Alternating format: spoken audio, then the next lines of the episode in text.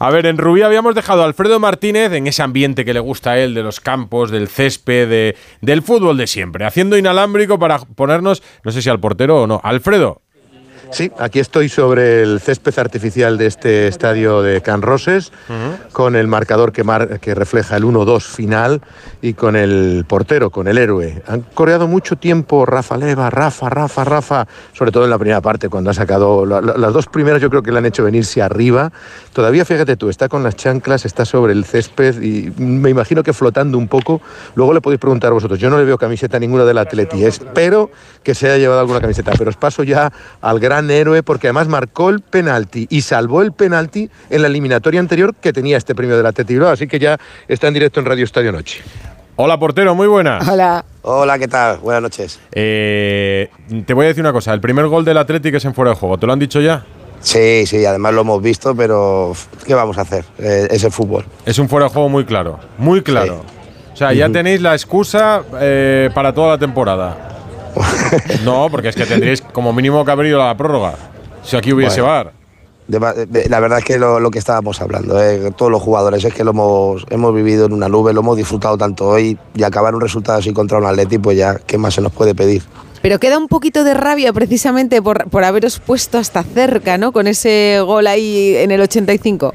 Sí, sí, sí. Aparte no solamente en el 85 que hemos tenido al final una falta, un córner que, que podía haber sonado y devolvernos la moneda del primer gol de ellos, ¿no? Pero bueno, mira, ha quedado así, pero estamos súper satisfechos y orgullosos. ¿Qué te dice la gente por ahí? Bueno, pues nos animan, nos, nos ayudan. Es que ha sido una pasada vivirlo aquí todos los jugadores y, la afición nos ha llevado volandas. ¿Y los jugadores del Atleti de Bilbao? ¿Has podido charlar algo con ellos en el campo? Sí, sí, sí. Nos estaban diciendo, hostia, ¿cómo corréis? ¿Cómo trabajáis? O sea, que lo han notado ellos también, ¿eh? ¿Con 42 años sigues disfrutando del fútbol, Rafa? O como un chaval de 15, y tanto que sí. Lo disfruto muchísimo.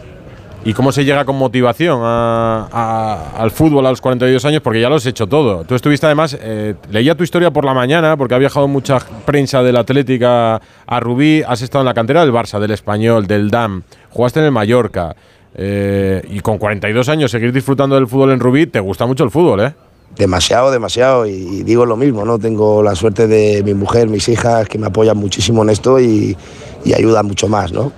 Ahí tienes a Esteban que siguió jugando también hasta los 41 por lo menos, ¿no, Esteban? A mí el día de mi cumpleaños de los 42 me echaron del Oviedo, ese día.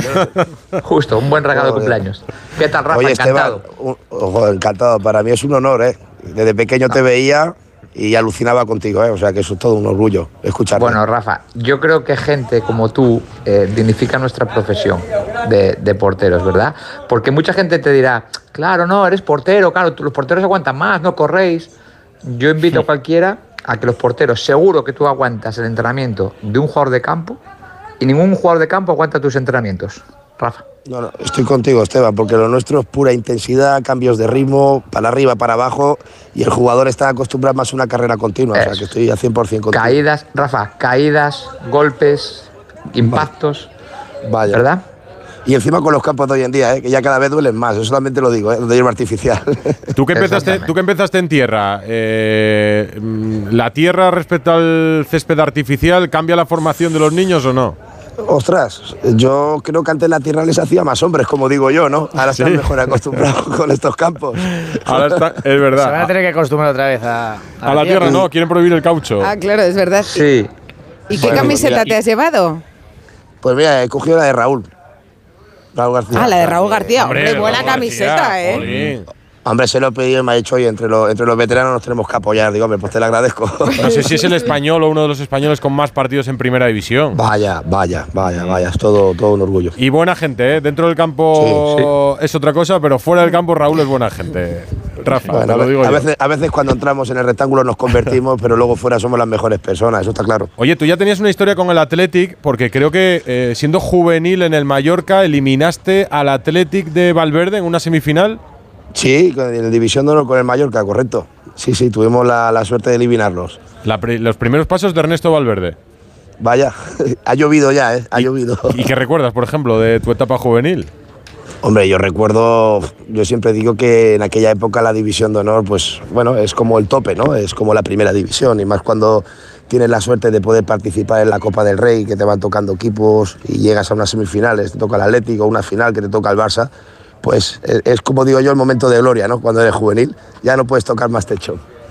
Y, y Rafa, se me permites una muy rápida. Eh, ¿Cómo se les ve a los rivales? O sea, un equipo como el Athletic, eh, ¿cómo se le cuando entran a un campo como, como el vuestro, una jornada como hoy, que desde fuera parece bueno que es un compromiso, un marrón, entre comillas, para ellos? ¿Cómo les veis? ¿Les veis incómodos en un partido así o les veis bueno, que se Yo olvidan? lo primero que han sido, han sido súper respetuosos porque han vivido el partido con intensidad y ritmo. ¿eh? En ningún momento has visto a gente del Atleti pasearse ni nada.